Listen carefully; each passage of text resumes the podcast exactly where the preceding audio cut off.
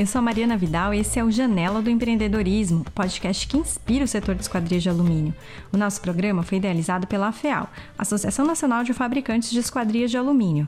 Hoje vamos conhecer a história de um grande empreendedor do nosso setor, o Geraldo Fornaza. O Geraldo lidera o grupo IBRAP, que desde 1979 é referência no setor de esquadrias de alumínio, trazendo segurança e qualidade para o mercado. O grupo está presente em todo o Brasil e mercado externo, entregando grandes volumes, sempre com foco no atendimento personalizado e de alto padrão. Vamos conhecer um pouco desse fantástico gestor por trás do empreendimento de sucesso. Olá, pessoal! Estamos aqui para mais um podcast Janela do Empreendedorismo, o podcast que inspira o setor de esquadrias de alumínio. Hoje a gente está aqui com ninguém mais, ninguém menos do que ele, Geraldo Fornaza. Ele que é um empresário respeitado, está à frente do grupo Ibrap e é um roqueiro assumido, é comprometido com sua cidade, sua região, sua comunidade, é um visionário, empreendedor nato com uma grande paixão pelo desenvolvimento de produtos e negócios. Ele que é de Uruçanga, Santa Catarina. E aí, Geraldo, como é que vai? É. E aí, Mariana, tudo certinho? Não, um pouquinho menos, né? Tu, tu fez aí um, uma coisa de muito grande, né? Mas realmente a gente está nessa luta, né? A gente, nós gostamos do, do, do que fizemos, né? E já estamos há muito tempo tentando, tentando sempre fazer o melhor, né, Mariana? Né? Nós começamos lá em 79, né? E estamos hoje, estamos fazendo, está fazendo agora no final do ano 42 anos. E a gente quer saber um pouco sobre você, né? Um passarinho me contou, melhor, uma passarinha que sentou lá na minha janela de alumínio dentro de norma, tá? É, ela me contou que o seu primeiro salário foi como músico. Queria saber um pouco sobre isso. Conta pra gente como é que foi essa história. É, pois é, né? Nós começamos cedo, né?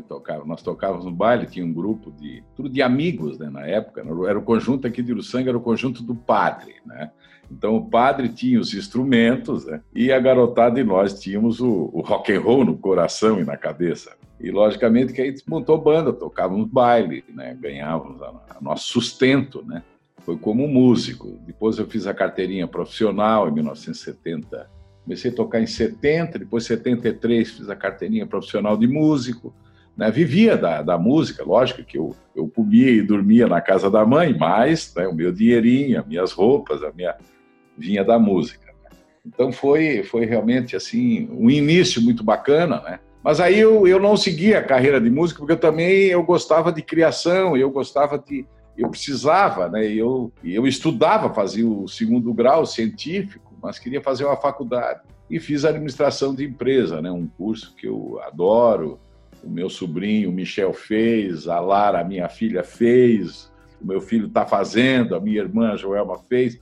Enfim, nós somos uma família que estudamos administração com, com como é que se diz, com um coração também na engenharia e na criação. Aí é que está o grande lance. É, então, Geraldo, para quem não sabe, é aquele teve banda, tem banda, já gravou disco, toca guitarra, violão, gaita e ainda canta. É... é pois é. Mas é, eu descobri, ô Mariana, eu descobri, em, eu achei até, eu gravei dois vinil e quatro CD, gravamos DVD, tudo com autoral, com músicas próprias, mas e lá em, a gente as, tem as encruzilhadas da vida, né? Tem aqueles momentos que tu tem que tomar uma decisão, né? Que é mais isso, é mais aquilo, né? Que tu não pode ser tudo, né? E em 91, em 91, quando eu estava gravando um vinil, eu descobri que eu gostava mais da fábrica. Eu já tinha me afastado até da fábrica, porque era apaixonado, eu não queria ficar velho e, e, e rico e triste, né? Tipo assim, né? mas eu gostava da fábrica. E o que, que eu gosto da fábrica? Justamente é a criação, a criação de um produto bom, né? Porque fazer uma, criar uma janela, né? Criar qualquer produto, ele é uma poesia, é igual tu criar uma letra, né? Tu criar uma melodia, né? é arte, né?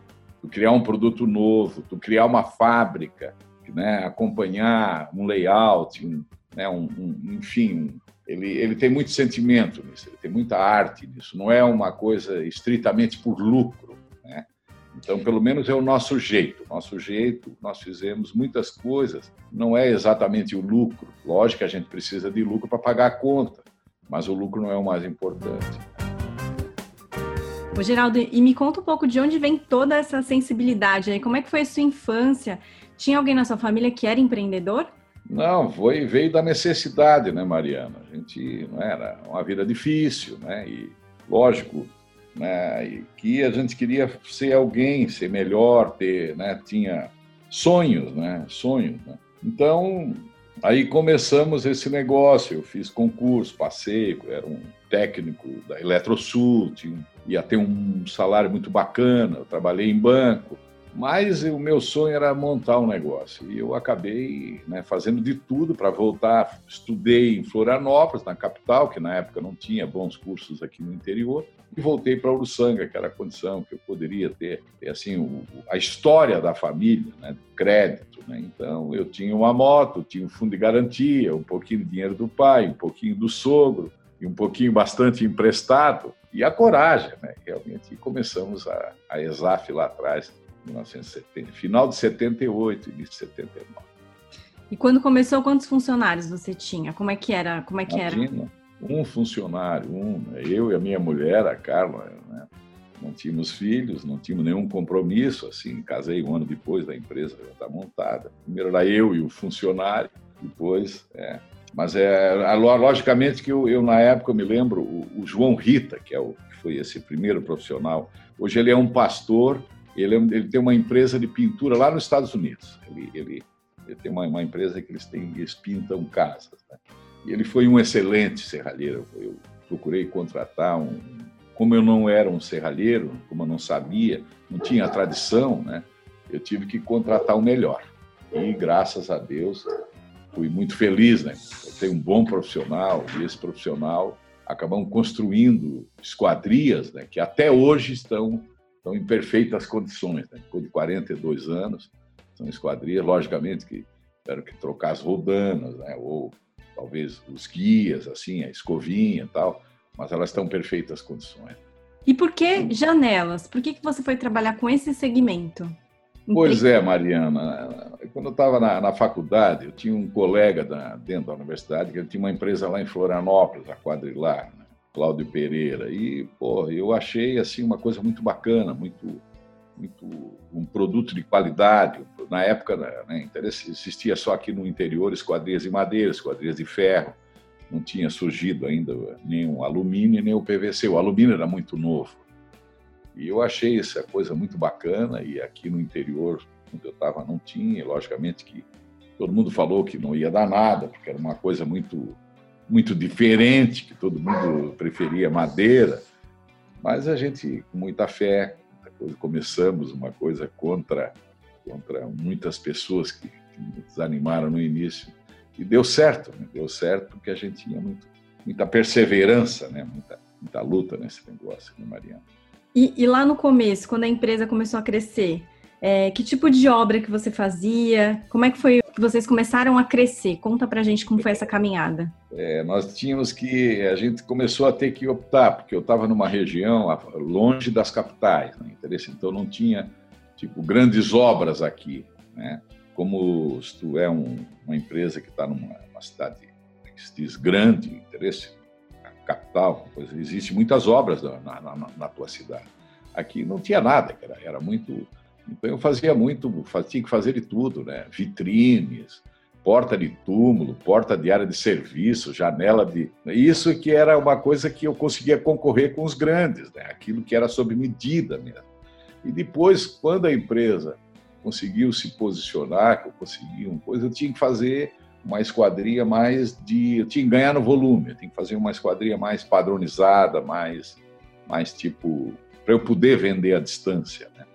Aí entrei também no ramo plástico, para poder né, dar suporte a esse negócio todo. Então, fazia chapas plásticas, fazia box de banheiro, eu fazia a chapa para fazer o box de plástico e, e o box, construir o box. Depois, mais tarde que a gente veio, né, hoje, para a gente sobreviver aqui na distância, né, nós temos que fazer a refusão né, a partir da sucata, o do lingote, faz o, o tarugo, faz o perfil, anodiza o perfil, pinta o perfil, sublima o perfil.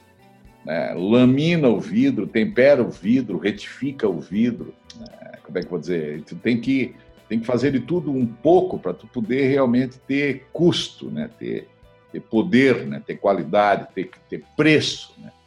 E, e poder desenvolver com as grandes empresas que estão aí, não só hoje no Brasil, mas no mundo. Está todo mundo entrando aqui, né, o Mariana? Então nós temos que estar voltado realmente com uma qualidade quando, quando você começou, você atendia só sua região aí? Sim, atendia só a região e tive que sair, tive que ampliar, porque se eu ficasse aqui era muito pequeno. Né? Como é que foi isso? Quando que você começou a atender o Brasil todo? Como é que foi essa expansão? Foi em 86, acho que foi o primeiro, 80 e poucos, nós participamos da FEICONSA, a FEAB, acho que na época o nome era FEAB, FEAB no Minhambi, né? um standzinho pequenininho, e dali a gente começou a fornecer assim para São Paulo, para o Sudeste, né? Depois mais tarde veio o Nordeste, enfim. Nós começamos com feiras, né? E acho que é um grande caminho, né? Quem quer expandir o seu negócio, ele tem que ser visto, né? Ele tem que estar exposto. Então a feira sempre é um é um, é um, é um momento assim, é, um, é, uma, é uma coisa muito boa os negócios em feira, né? As pessoas te visitam e tu tem que tu tem que se virar, tu tem que ter equipe, tem que ter produto, tem que ter projeto, né? tem que ter os laudos todos. Então, nós começamos com feira. Realmente, a feira deu um impulso, assim. E a necessidade, né, de, de a gente poder, poder ter, para ter um bom produto, o que que tu precisa para ter uma boa janela, né? Um bom perfil, né? Que hoje nós trabalhamos com o sistema, o Alten, e com, no, no, caso do, aqui é caixilharia, esquadrias, né? esquadrias as mais simples, sempre dentro de norma, até esquadrias minimalistas, esquadrias linha 45, 32, né? 20, 25, enfim, esquadria com acústicas excelentes, né? Mas tudo isso ele, ele tu, tu tem que ter realmente um corpo técnico bom para tu sempre poder desenvolver esse a, a, que a gente procura sempre fazer de melhor, né? A, a criação, o desenvolvimento. Ô, Geraldo, se você uh, olhar para trás, assim, qual foi a maior dificuldade que você teve que enfrentar durante essa jornada? Como maior desafio que você encontrou ao longo desses 42 anos? Eu, nós acabamos entrando né, em, em, em vários segmentos, assim, podia dizer que isso a gente podia ser mais focado, mas a vida foi nos levando, né, foram oportunidades que apareceram, foram não oportunidades, mas enfim, foram, eram necessidades, né? Mas é que nós, nós somos bem diversificados no ramo plástico também, telhas translúcidas, chapas para móveis, para parede, enfim, isso eu podia estar mais concentrado com a caixilharia em si. Mas eu não me arrependo, que hoje é um bom negócio, a gente tem uma boa equipe, né? uma fábrica bacana, a de plástico também. Agora nós ingressamos no perfil de PVC, né?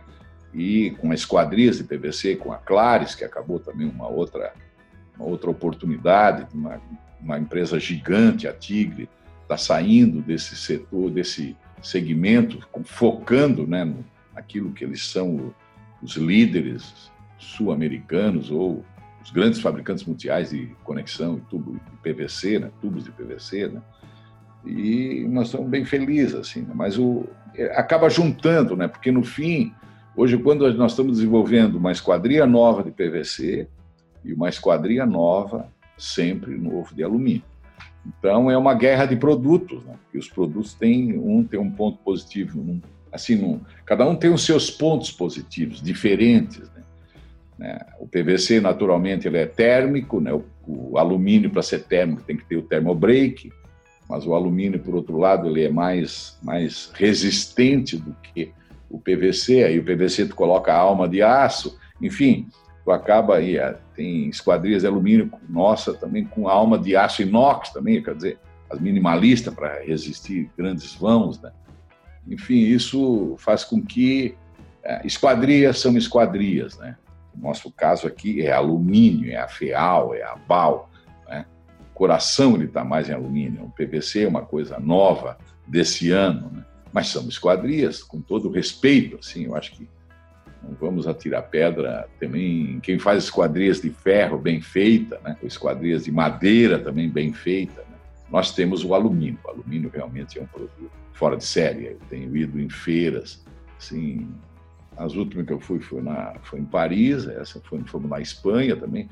Nós íamos nesse ano em Nuremberg, né?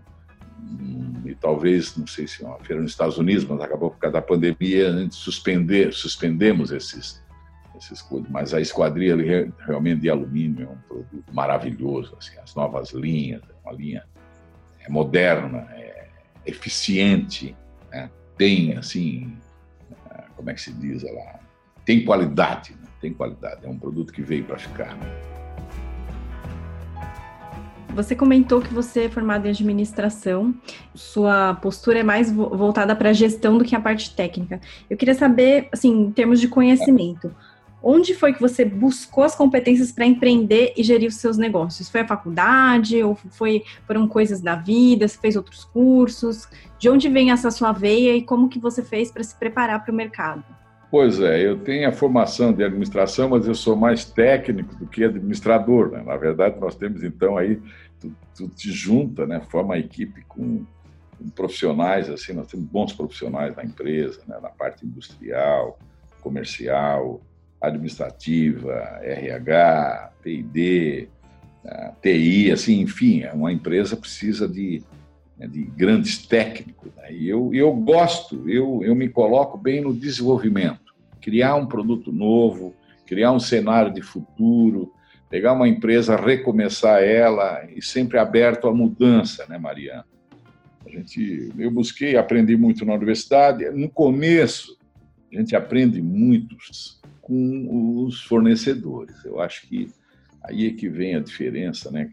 E cada vez mais, eu acho que as parcerias, né, é o que a, a FEAL faz, né? Assim, a, ela promove esse, esse evento, como está sendo agora, esse podcast. Enfim, as parcerias eu acho que fazem a diferença. Quem não ficar associado numa boa associação como é a FEAL, que é uma associação, eh, assim, ela é muito forte, ela, ela, ela, ela, ela engloba todos, não só os profissionais do ramo, mas todos, ela põe os fornecedores numa prensa, num, né, num, num coisa que há troca né, de conhecimento né, entre um fabricante de vidros, fabricantes de acessórios, os, os, sistemistas, no caso como nós estamos vendendo uma solução de esquadria, vendendo né, algo que tu testou, que tu criou, que tu expôs no laboratório, ele deu resultado.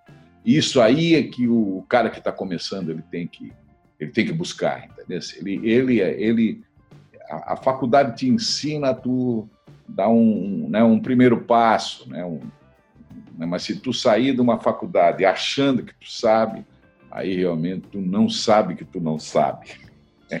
Ô, Geraldo, grandes líderes como você cativam e motivam as pessoas e juntos a gente chega aos resultados, né? É, eu queria saber que características pessoais suas, como líder, te ajudam a motivar as pessoas? Qual é a receita para manter o seu time motivado e envolvido com o propósito da, da sua empresa? Pois é, Mariana, é, tentar. Eu acho que, é, como é que vou dizer, é, são os sonhos, né? Eu acho que se a gente não sonhar em ter uma coisa bonita, Mariana, forte, né, durável, aí eu acho que eu não sei, não é o dinheiro, isso eu te afirmo, não é o dinheiro, é o, é o carinho que a gente tem pelas coisas, pelo negócio, né? pela, pela fábrica, tudo foi feito com muito amor, tu tá me entendendo? Então, então se tu tem esse amor, esse carinho, né? essa, eu digo que vontade, o conhecimento ele, ele foi adquirido na, na volta de todos esses anos, mas foi muita vontade, né? foi muito, muito carinho, muita isso aí ele faz com que tu, tu, tu tenha uma coisa assim, algo que seja sustentável, que seja durável, né? Entendeu? Então eu tenho muito orgulho que nós fizemos chapas plásticas de garrafa de PET através da garrafa de PET. Então toda a garrafa de PET aqui de casa, né? É a branquinha e a azul que nós usamos, a transparente. Não usamos a verde. E nós produzimos chapas, que reveste móveis, chapa que reveste madeira, a chapa de box, interesse. e, e, e, eu tenho um sonho de fazer um, um, um, um, prensado de vidro, mas toda a sucata de lata, de alumínio, nós fizemos janela. Então eu tenho orgulho disso, que nós fizemos isso, né? E, e, a liga que a gente tira de, de uma sucata, de um produto reciclado, é a mesma de um produto virgem. Lógico, ela oxida um pouco mais, mas ela não perde a, a característica mecânica né, mecânica. Ela perde, talvez, assim, a aparência se tu usar um produto anodizado, né, o, o, o, o lingote siderúrgico, tá me entendendo? Primário, ele é menos, ele oxida menos na anodização. Mas na pintura, tu mantém a liga, é tudo igual. Então eu tenho muito orgulho disso aí, da gente ter esse, essa coisa no sangue de, de, de fazer uma coisa. E a nossa esquadria, ela ela tem que ter uma eficiência melhor. Nós somos obrigados a ter isso. Eu não sou a gigante mundial, tem muitas empresas aí maiores do que nós, mas então eu digo na, na, na parte de poder mesmo de fogo. Aí nós temos a nossa energia, eu gero energia e sobra energia através da água de carvão, interesse de um rio poluído. Né? Então nós somos mas sou meio, como é que se diz? Não é teimoso, a gente se armou e, e a sequência, a sucessão da empresa está armada, né? Eu tenho 65, eu tenho o Michel, que ficou cinco anos na Suíça, e ele é filho das minhas irmãs, também é sócio da empresa. É, já está há algum tempo ali, não sei se quatro anos, cinco anos, participou já de, cri de crises. Ele foi treinado e, vai ser o primeiro sucessor tem a minha filha, Lara, que ela que armou isso aqui tudo, ela já está há três anos, está no RH, né? Ela, ela, ela ama, ela gosta, ela, ela quer a empresa, não é uma coisa que, tá vendo, ela, ela criou carinho também, já com esse tempo que está ali. E o Gabriel, que é o filhão, ele ainda está estudando, esse um pouco mais né, distante, mas ele está indo na usina, ele, né? E tem a minha irmã, a outra é minha irmã, que também é ela cuida então de lote, um loteamento, uma coisa mais particular, né? construções que tem na empresa. Enfim, a gente está armando também a sucessão, porque eu tenho 65 anos, né? né? Não, não, não vou ser eterno, espero viver até os 130, cento e tanto, mas daqui a pouco eu vou para o conselho. Tem que ter um quadro, além da equipe de profissionais, né? que isso não tem nada a ver, tu tem que armar a sucessão societária. Não é? que tu não vai pôr a tua filha tocar um negócio se ela não é daquela, tem aquela formação, né, Mariana? Mas as ações têm que ser cuidadas. Ainda as falando sobre, sobre empresa familiar, quais são os grandes desafios? Assim, como é que você profissionaliza uma empresa familiar? É, tu tem que colocar cada um no seu lugar, são todos.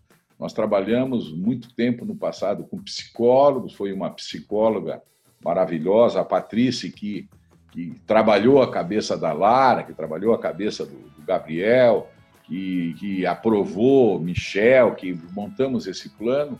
E hoje tem um plano, como é que se diz? É, tem que. Hoje nós trabalhamos com filosofia clínica, na verdade, vai junto com a psicologia, né?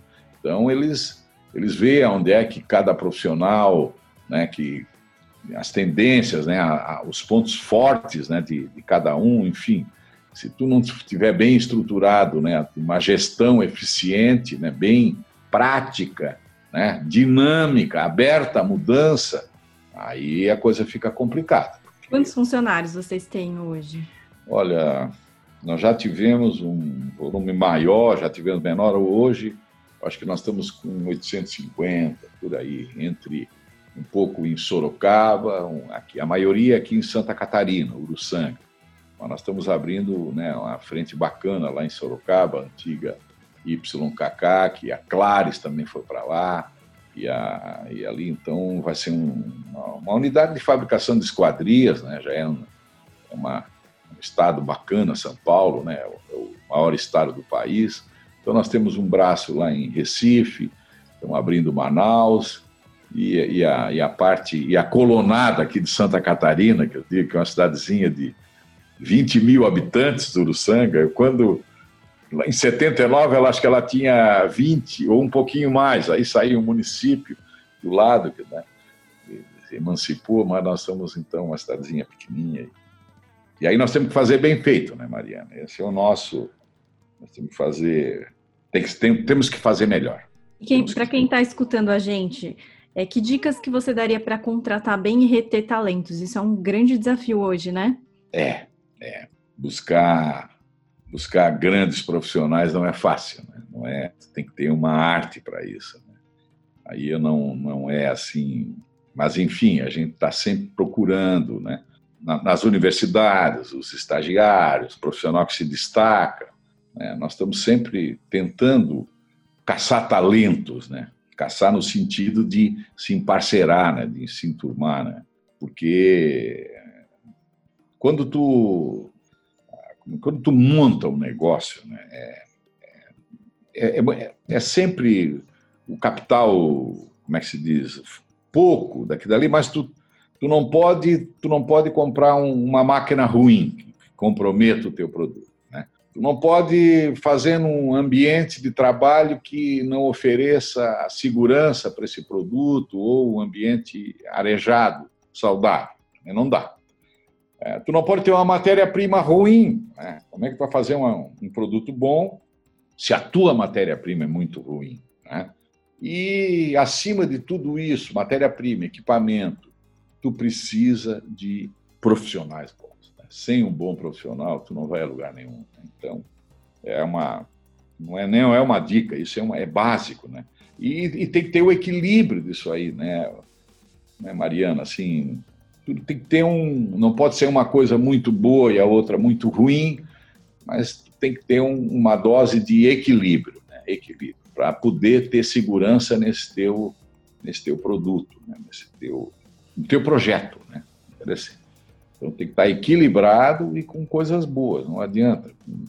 Lógico, o grande segredo é tu, é tu se tu conseguisse, né, com um produto assim que que tenha um, um desenvolvimento, uma eficiência melhor. Não é o produto mais pesado que é melhor do que o outro.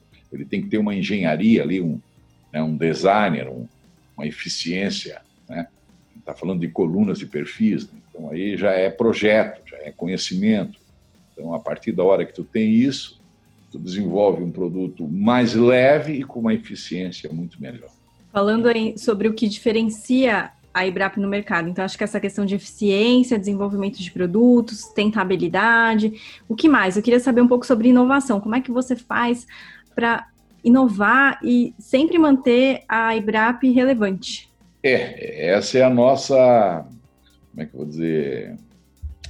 É, realmente o nosso forte ele está no, no desenvolvimento de, de, produtos, no estudo, né? de sempre buscando né, um, uma condição que, que, que, o produto fique melhor, seja o perfil, seja a esquadria, interesse. Ela tem que ser melhor, ele tem que, ele tem que ser um, tem que ser durável, né? O teu produto tem que ser durável, tem que ter e tem que estar tá nas normas. Se não tiver nas normas, aí, aí tu está produzindo um, né, um, um, produto criminoso, né, um produto que ele poderá causar né, um dano né, para o cidadão. Então, a esquadria, porque tem produtos que acabam sumindo do mercado, assim, tipo né, no lado da música, né, o CD, agora está voltando o vinil, mas essas coisas todas, ele foi tudo eletrônico, virou tudo né, em rede, né? em nuvem, né? e, e, e, a janela, né? a esquadria, né? a porta, né? é um produto que ele veio para ficar. Toda a residência, todo, todo, todo o ambiente precisa de, um, de uma boa esquadria, que seja acústica, que seja forte, que dê segurança para quem está dentro, né? Pra, né? que dê conforto, né? e que seja durável. Né? Ela tem que durar. Então, isso tudo são os requisitos, requisitos assim que a gente tem na nossa né, na, na, caixa de ferramenta, né? Tem que ter, nós temos que fazer coisa boa, né, Mariana? Tem que fazer uma coisa que, que vale a pena. E aí, seguindo nessa linha, como é que você vê o futuro do, do nosso mercado, do mercado de esquadrias, assim, curto, médio e longo prazo? Ah, breve é, análise. Nosso é um é um produto que muito interessante, muito ele, é, ele, ele, ele veio para ficar, né? ele, é, ele é, um, é um negócio bom no curto prazo, é um negócio bom no médio prazo, eu tenho certeza que é um negócio bom, será um negócio bom também a longo prazo, né? porque é um produto fundamental, né?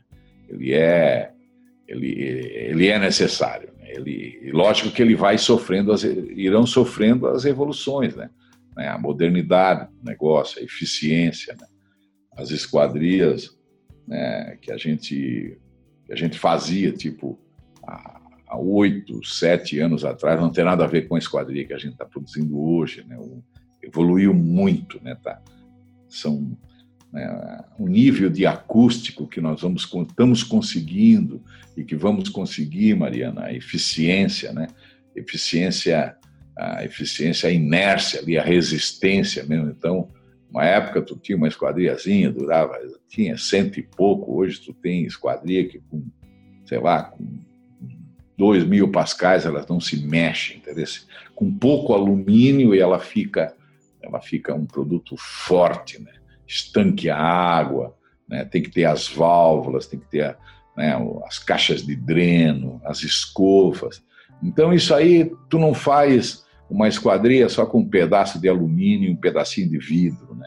Tem que ter muita, tem bagagem no meio, tem, tem história, tem, tem realmente as diferenças. Então, é um produto que quem, quem quer começar um negócio é um bom negócio. Assim, um negócio que, lógico que não é, não é tão fácil, mas também nada é muito difícil. Né? Acho que nós temos que. Agora, entra, né? É, é um, é, um, é um quesito aqui da motivação, né, Mariana? Né? Que a gente tem que motivar quem realmente quer, e quem quer tem que querer muito. Né? Tem que, se ele quer montar um negócio, ele que monte quando ele não tem compromissos, não tem dívidas, né? de preferência né? livre, para poder para poder realmente honrar os negócios ser sucesso. E dá certo, né? É difícil, mas dá certo. Mas tem a hora certa. Começar um negócio já meio cansado, um monte de liado de compromisso, eu acho que eu não aconselho ninguém a partir para isso, porque é uma coisa muito arriscada.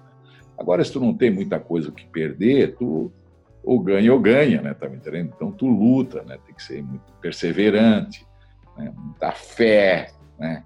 E dá tudo concentração total, trabalhar 20 horas por dia, ele consegue. Agora, tem um momento, tem que ver se a pessoa quer também. Né?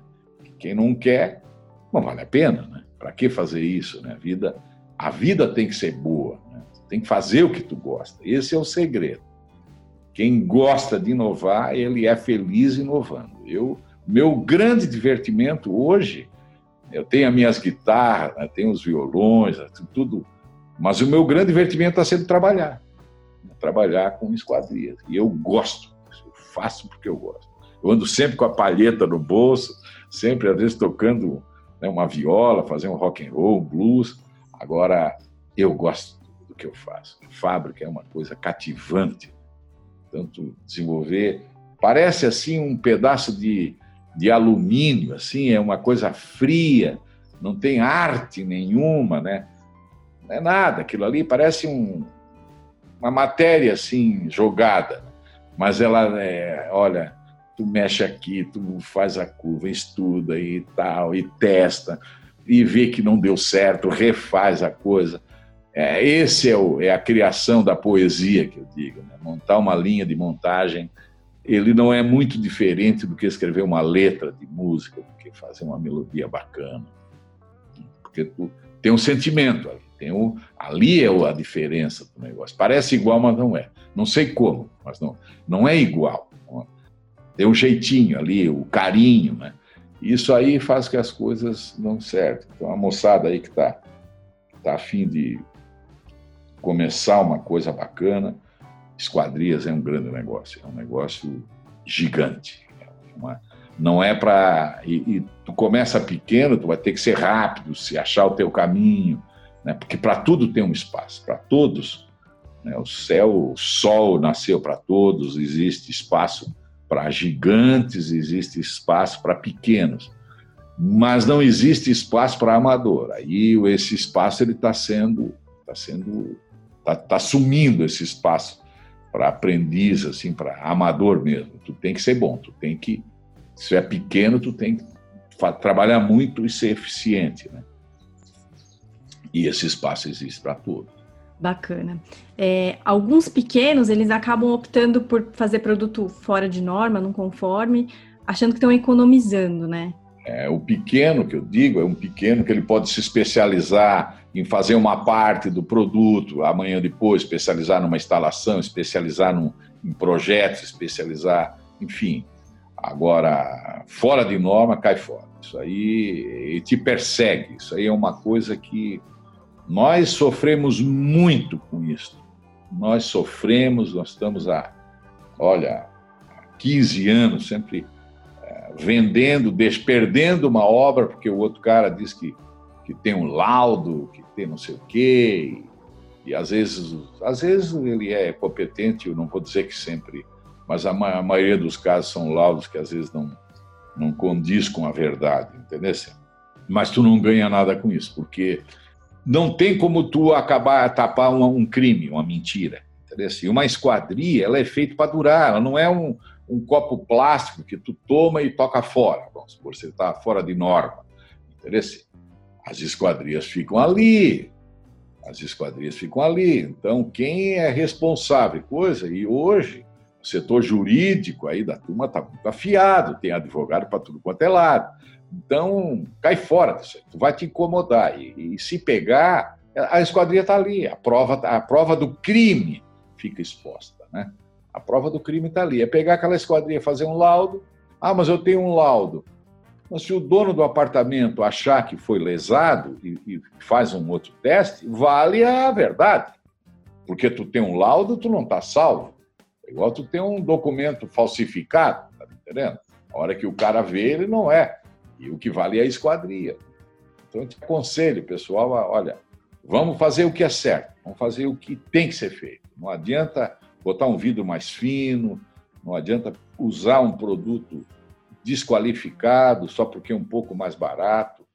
Porque fazer, né? A gente ficou assim né, no, no, mundo das esquadrias, quando a FEAL não estava organizada. Né, essa é história do passado. Né? Mas lá eu fiquei, eu acho, 20 anos, sei lá quantos anos, Mariana, confessa assim, fica tentando fazer um produto mais barato e um pouco pior. Isso aí não tem nenhuma novidade. Tu tem que fazer, tu tem que fazer um produto mais barato, mas tu tem que fazer melhor. Né? Tu tem que fazer ele dentro da norma. Fazer barato e ruim, isso não, não é nenhuma, nenhuma descoberta, nenhuma, não vai levar a nada. Agora, se tu conseguir fazer um pouco mais econômico e um bom produto, né, que ele que ele, ah, que ele resista né, todas as exigências que precisa né, de, de segurança, né, porque tu está fabricando uma esquadria que vai ter uma criança que vai bater nessa porta, nessa janela, não é? Então, tudo tem que ter, estamos todo mundo de olho em coisas. Nesse, a esquadria é, um, é, uma, é algo assim que ela tem que oferecer né, conforto, segurança né, para o cidadão, né? para o cliente. Né? né? E esse é o, o consumidor, né? para o mercado, para as pessoas. Né? Isso que vale, que a gente faz na vida. Né? Trabalhar, produzir um produto que seja bonito, que seja bom, que seja confortável, que seja seguro. Né? E tu bate numa, numa esquadria boa, ela resiste. Não é um vento que vai arrancar ela, não é um tufãozinho. Se ela é, se ela está feita, se ela, é, se ela é feita assim para 30 andares, região 5, ela aguenta. Interessa? Agora, se tu pega uma esquadria que é para a região 1 e coloca numa região 5, bate um vento, voa tudo, né? um vidro fora de norma, uma roldana fora de norma, uma escova fora de norma, um produto que não foi bem desenvolvido. Então, cuidado com isso. Isso não é ninguém vai ganhar dinheiro. Ah, eu acho que nós não somos profissionais de tipo uma quadrilha para enganar os outros, né? Interessante. A gente, monta, né, um grupo, né, uma equipe, né, justamente é, para fazer uma coisa bem feita dentro das leis. Nós não somos assim, melhor do que ninguém, mas nós trabalhamos certinho dentro da lei. Por quê? porque não vale a pena tu cometer crime. E não é da nossa formação, mas também não é um bom negócio. Sei lá, tu vai, vai, vai, daqui a pouco eu acho que muitas empresas nessa história, não posso falar nomes, mas quando vieram essa história dos programas, a empresa foram, foram, foram e se arrebentaram. Por quê? Porque eles tentaram fazer errado. E isso é uma perseguição, né? Porque a lei, tu não muda. O carro não vai voltar a ser sem o airbag, sem os ABS, né? sem as barras de segurança, sem essa, essa eficiência que está tendo no controle de poluição, mesmo os carros a combustível fóssil. Né? Ele não vai voltar mais o que era no passado, né? uma, uma porcaria que não, que não oferecia segurança. Hoje, um carro, mais simples que seja, eles têm o, aquele mínimo de segurança que ele tem que ofertar. O vidro já é laminado na frente, os outros vidros são todos temperados. Eu acho que a esquadria, todos os vidros têm que ser no mínimo temperado, né? Lógico, onde oferece risco para cair, tem que ser o laminado. Né? Interesse? E isso é uma coisa assim gratificante, né? Fabricar um produto que ele dá segurança e dá conforto para aquele que, que, que acreditou em ti. Né? Isso é bonito bacana, né, Mariana? Vou mudar um pouco agora o tema. É, eu fiquei sabendo aí que a região de vocês, em Uruçanga, é a única região do mundo com certificação da uva Goethe. Que o seu pai plantava uva. Que essa é uma paixão em família que você está retomando agora. Conta é. pra gente um pouco sobre isso.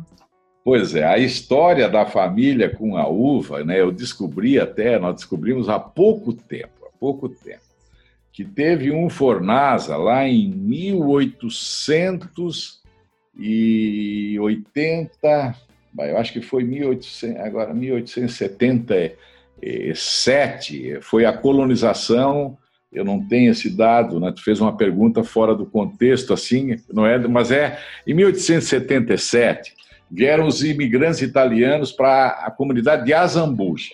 E Uruçanga veio em 1978, um ano depois. E eu sou daquela, eu, né, os ancestrais são de Azambuja. E em, em 77, esse imigrante, esse Fornasa, ele, ele, ele, ele e o Macalós foram duas, duas famílias. Eles, eles começaram com um negócio da uva, e quatro anos depois, aí que vem uma coisa, eles estavam mandando vinho para analisar no laboratório. Tu acredita nisso?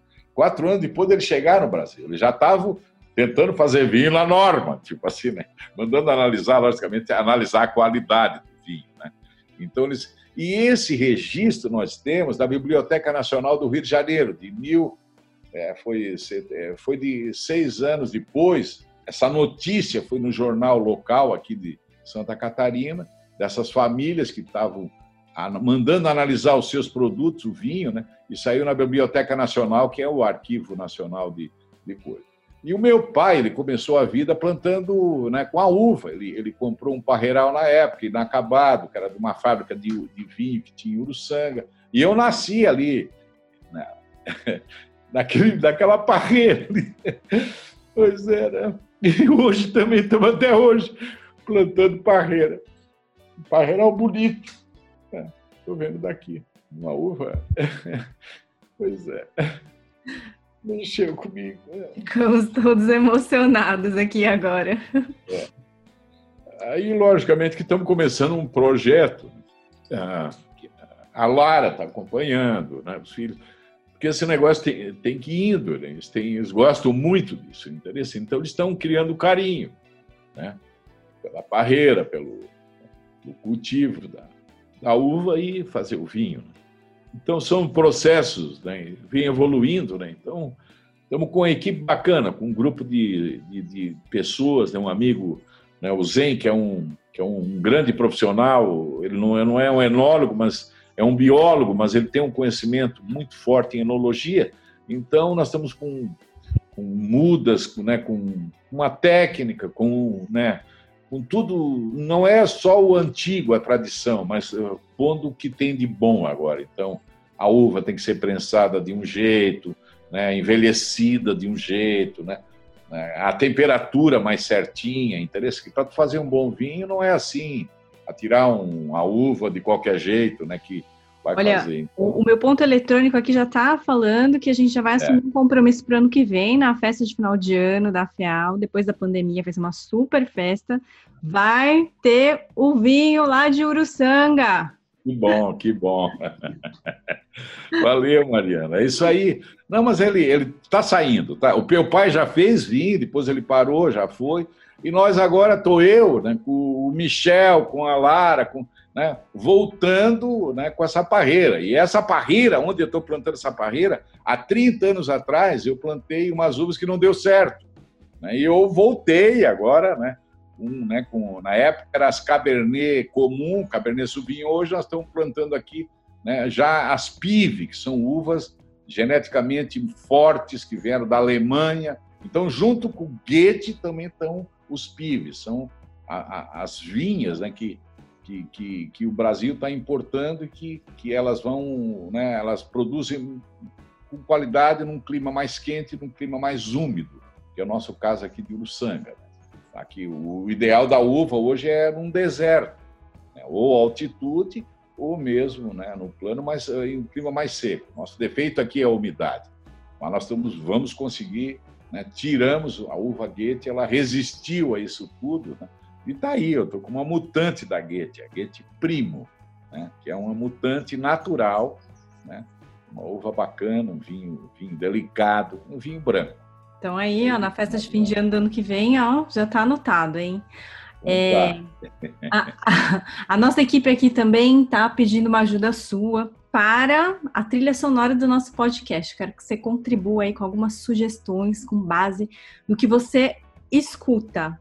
Bom, né, eu, eu, eu ouço eu ouço eu ouço muita coisa para mim é bom né mas é, mas é sempre os mesmos né ah conta para gente aí que eu quero saber é o David Gilman, o Pink Floyd. Eu, eu ia falar Pink Floyd, eu ia falar Pink Floyd. é, o McNofer. Eu gosto de guitarra, essas guitarras choradas, mas, né? Bom, certamente a gente ficaria aqui horas e horas batendo um papo infinito aqui com o Geraldo, porque tem muita coisa bacana, muita história, história de vida, história de empreendedorismo. É, e certamente eu acho que esse nosso bate-papo aqui vai inspirar muita gente, né? Então, assim, para fechar o nosso papo, eu queria que você deixasse uma mensagem para os empreendedores e ouvintes aqui do nosso podcast. Pois é, que eu queria. Então, eu vou ser bem focado, bem, bem objetivo. Né? Você que está querendo, tá? Tem, se tu tem certeza que tu quer mesmo, bicho, não desista do teu sonho. Né? Não desanime com um amigo ou que alguém te, te jogue para trás. Deixa isso, não dá nada, não é bom. Acredite em ti. Tu tem que, se tu acredita em ti e tu tem certeza que tu quer uma coisa, vá, vá fundo, vá para frente. Não, não, não desanime. Não, vai que vai dar certo. Vai que vai dar certo. É difícil, né? É, não é, não é para qualquer um ter um negócio. Isso que eu digo. Tu tem que gostar. Mas se tu, tu tem certeza que tu tá ali, não desanime. Vai fundo, vai fundo. E esquadrias é um grande negócio. É um grande negócio. É uma coisa de. Tem empresas bilionárias, eu acompanho as, as grandes fábricas nos Estados Unidos, acima de um bilhão de faturamento de dólares. São várias indústrias. Então, tem para todo gosto. Indústria pequena, boa, indústria média, boa, indústria grande, boa. Não desista vale e não desanime. Todo mundo vai dizer, ah, pode ser que não dava. Então existe aquele que te leva para cima e aquele que sem querer te leva para trás. Vai junto. Arrume, se associe, participe da FEAL, né? seja associado para que tu crie justamente e vai à luta. O conhecimento ele está aí e a gente busca. Quem tem vontade consegue o conhecimento e dá certo. Pode ter certeza. Queria agradecer aqui Geraldo, que dizer que foi uma grande honra para nós aqui da FEAL. Afinal de contas, esse é o nosso primeiro episódio é, de uma série de podcasts, aí o grande, um dos grandes produtos da FEAL para 2021. E é muito importante, assim, é muito bom a gente estar tá aqui com essa personalidade de peso aqui do nosso setor, no nosso primeiro Janela do Empreendedorismo, né? O podcast que inspira o setor de esquadria de alumínio. Queria agradecer, Geraldo. Já te espero na próxima. Já sei que a gente vai ter que ter um segundo episódio para continuar as nossas histórias. É, foi muito emocionante poder contar com a sua participação. Obrigado, Mariana. Obrigado, Afial. Tamo junto. Conte com a gente. Este programa foi produzido pela Organics Comunicação. Apresentação e roteiro, Mariana Vidal. Edição e vinhetas, Bruna Goulart.